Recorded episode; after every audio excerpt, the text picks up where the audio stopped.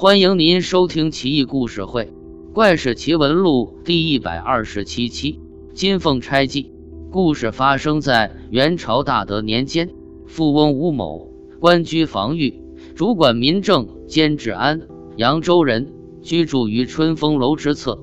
而与他同邻的乃是世代为官的崔家，两家交情深厚。吴某更是与崔某以兄弟见称，每逢佳节年时，两家走动尤为密切。公务繁忙，闲暇之余，两家一起游山溪水，共宴西湖，觥筹交错，共赏湖光山色，品茗谈诗，同月圆明鸟翔。崔军之子名为星哥。防御之女名为星娘，此时皆在襁褓之中。崔军因而上吴家求聘，希望两家结秦晋之好。星娘日后长成，能为星哥之妻子。防御自然应允，在星娘、星哥周岁抓烟时，还让两人共同抓烟。崔军将一只金凤钗交给吴家，说是作为聘礼。吴防御连忙双手接下，口呼亲家。几年之后，因朝中任命，崔军举家迁往极远之处去做官，地命难违，来不及与吴家道别，从此音信全无。如此十五年过，依然无一字半句消息传过来。此时的新娘生长于深闺，自幼独女而经，如此已经十九岁了。母亲见女儿年纪已大，而茫茫人海。又无处去寻星哥之际，于是对防御说：“崔家兴哥这一去便是十五年，十五年音信遥遥。如今新娘已经成人，若再苦于以前莫归，只怕耽搁女儿婚嫁之机。我纵然死，也难瞑目。夫君以为何如？”荒唐！防御说道：“我已经答应老友之约，且有金凤钗为证。”我怎么可以失信于人？不用再说了。说罢，拂袖而去。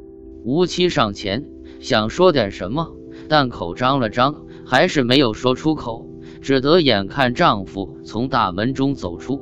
可怜新娘日夜翘盼，望穿秋水，始终没能见到崔生归来，心胆憔悴之下，不禁大病，整日浑浑噩噩。熟知这一病便是不起。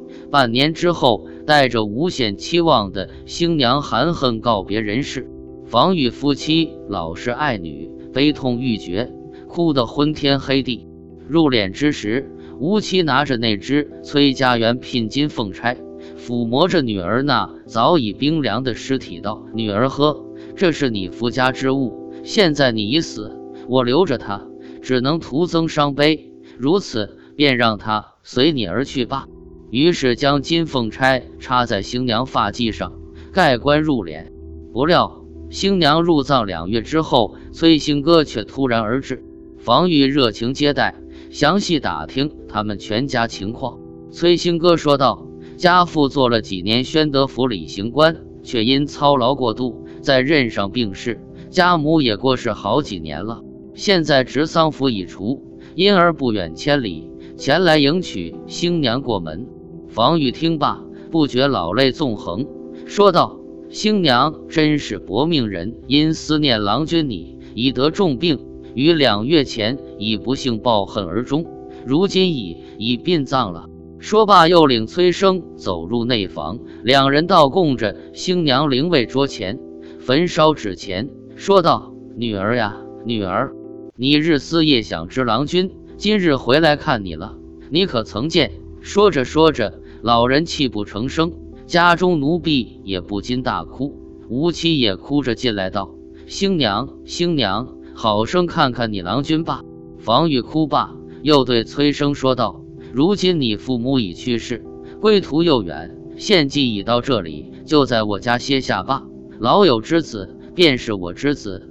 星哥，你也勿要因新娘去世之故，将自身看作外人。”随即派人替崔生搬运行李，将他安顿在门旁一小书房中歇息。约莫半月之后，正值清明，房玉因为女儿新亡，阖家去上坟。此时新娘之妹庆娘年已十七，这天也一同前往。因而留下崔生一人在家看守。黄昏时分，全家才归。天色昏迷，崔生于营后，却见有两乘轿从前方而来，前面轿已进门，后面轿到崔生面前，却忽然如同有物坠落之声，铿锵而响。轿子过后，崔生上前拾起一看，却是一只金凤钗。他本想反身进去归还，不料重门已闭，无法进入。他只得回到小书房，点烛独坐，心中心事起伏。婚事未定，如今寄居于他人房檐下，未是长久之计。他长叹数声，脱去衣物，准备就眠。忽然一阵敲门声传来，崔生忙问：“谁？”却无人回应。他以为是听错，不料过了一会。又有一阵敲门声传来，谁？无人应答。如此三四次之后，他心生烦闷，于是起身后立门后。门声响起，他猛地开门，却是一年轻貌美女子站在门外。见门开，女子急忙撩起裙子，低头走了进来。崔生见状大惊，那女子低头收气，低声细语地对崔生说道：“郎君，你不认得我吗？”我是新娘妹妹庆娘，方才我把金凤钗扔在轿下，郎君可曾识到？说罢，便要拉着崔生上床欢愉。崔连忙推却，无功对我恩似生父，无他我便流落异乡而死，怎可造次？庆娘勿如此。女子再三恳求，崔只是推辞，言辞拒绝。那女子便忽地涨红脸，怒道。家父以子侄礼节厚待于你，收留你于家中。深夜时分，你竟引诱我到此处，究竟意欲何为？我定把此事告知父亲，要到官府去告发你，官府必不会饶你。你在牢中度过一生吧。崔生毫无办法，惊惧之下，万不得已，只好顺从。天将亮，女子才离去。如此早饮晚至。已近一个半月，一日晚间，他对崔生说道：“我处于深闺，您居于外侧书房。今天之事，幸无人察觉，只恐好事多磨，会合日子容易受阻。一旦你我行迹败露，父母怪罪下来，如此便如龙索鹦鹉，棒打鸭子，惊散鸳鸯。对我而言，虽心甘情愿，但于郎君，只恐有碍清明。”不如趁未雨绸缪计，事先带着珠宝逃跑，或隐于穷乡僻壤，或匿在他乡外县。如此，我们尚可悠闲而又自在的白头终老，一生一世不分离。崔生盛赞他谋划精密，便道：“卿所言甚是，我也正有此意。”但他思忖，如今自己孤苦伶仃，又无亲朋之交，即使逃走，天下之人。又有何处容身？曾听先父所言，有一旧仆名唤金荣，乃是一讲信用道义之人，现居镇江吕城镇，乃一田舍郎。若现前去投奔，应不至于拒绝我吧？一日夜间五更，崔生便携女子轻装逃出，两人当即租船直奔丹阳。到了之后，向附近村民打听，果然有一财主，姓金名荣。现任本村村正，崔自然高兴雀跃，连忙牵起女子之手，直奔金家。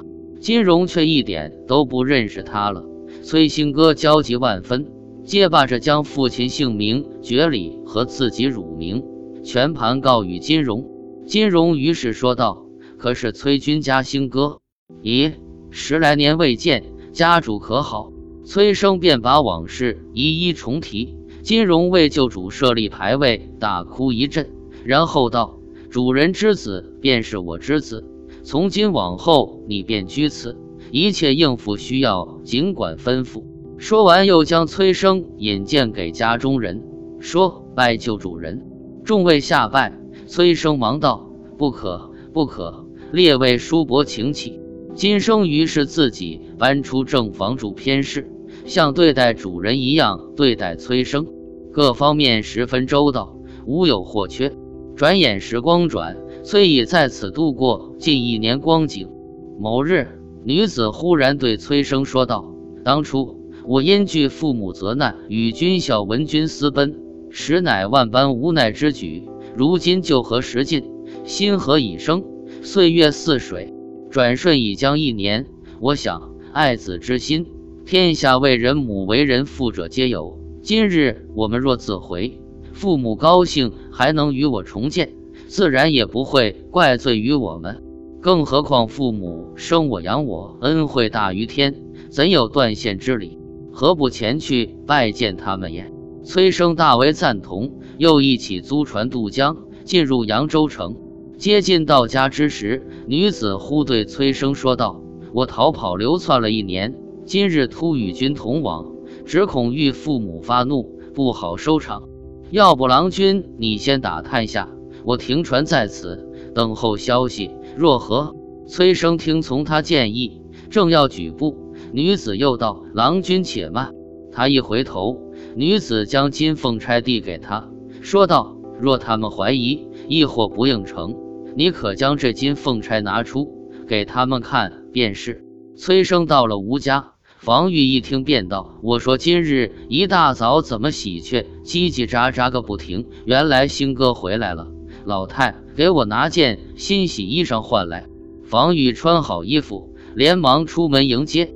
见面之后，他连连致歉，往日照顾接待多有不周之处，以至于郎君不能安居于此，另觅他处。此乃老夫罪过，万望勿要怪罪。崔生一听，便拜伏于地，不敢抬头仰望，口中连称：“我有死罪。”房玉说：“郎君有何罪过？”今日重逢，却突兀地说出如此言语，快快起来，说个明白，以解我心中疑虑。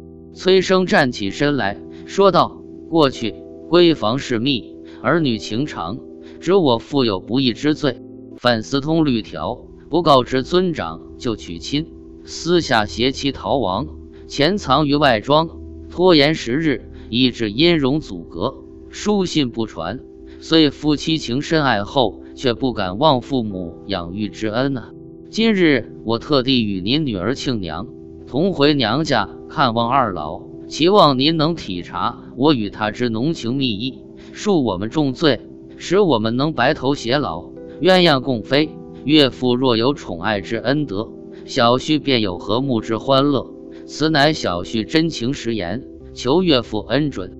房玉听了崔生的话之后。吃惊的几近仆地，半晌方道：“庆娘卧病在床，如今已经近一年了，茶饭不进，连翻身也要下人服侍，却可能有如此之事。”崔生心道：“必是岳父以为此事玷污门户，因而故意如此言语，借以掩饰。”于是他说道：“眼下庆娘正在船上，岳父可派人用轿子抬来。”房宇虽不信。但还是吩咐家仆速去查看，到了之后却不见女子踪影。房玉实在忍无可忍，正要发火责问，怪故荒诞怪异之举。崔生忽记自己似有东西可做见证，于是即从袖中摸出那金凤钗，交给房玉。房玉一见此物，惊讶的说不出话，眼泪扑腾而出，说道。此乃王女新娘殉葬之物，何以会在你手中？房玉正疑惑之时，却见那久病卧床的庆娘，此时从床上忽起，衣衫不整，直奔堂前，拜倒于他面前，说道：“新娘不幸早别父母，被弃于荒郊，但与崔郎君之情缘尚未断。今日来此本无他意，唯望暧昧庆娘，可续我先前之婚罢了。”若庆娘肯顺我之意，并当即痊愈；若不顺从，庆娘性命今日便休。全家闻言惊慌失措，不知下步如何打算。见他体貌无疑是庆娘，但听其声音举止，却无疑是新娘。吴防御好歹为官多年，见识多广，当即责备：你既然已死，怎可再来人间妄作祸乱？新娘回答。我死之后，阴间长官认为我没无罪，便不再拘禁，让我隶属后土夫人帐下，掌管传送章奏。因我在世上情缘未了，夫人特予我一年假期，来杨氏与崔郎了结这段姻缘。吴防玉细细一听，新娘言辞无比哀切，便不再怀疑。新娘马上低头拜谢，玄悄又拉着崔生之手，哭泣而别。父母已远，你好做女婿，勿因为新人而忘旧人。说完，痛哭数声，跌倒于地。众人上前一探，已然断气。众人手忙脚乱，将汤药灌下。一盏茶功夫，他才苏醒过来，而病体已愈，行动与往昔无异。问他昔日之事，竟毫不知情，自言如同梦中初醒。防御因此责令庆娘言崔生之婚。崔生谢新娘恩情，到集市买来香烛纸钱，送往琼花观，让道士设坛，祈祷三天三夜，借此报答新娘。此夜，崔生与新娘托梦，承蒙郎君超度我，可见郎君心中尚有余情。虽阴阳相隔，但深为感谢，无以为报。幸而小妹庆娘秉性柔和，望你好生照顾。崔生不禁惊醒而哭。此后，新娘再也没有出现。奇哉！作为一大家闺秀，崔氏子一去十五年，新娘思念过度，抑郁而终。死后魂魄心有不甘，借金凤钗续一年情缘。事后被发觉，无奈之下附体于妹妹庆娘。这真是一个喜悲参半的故事。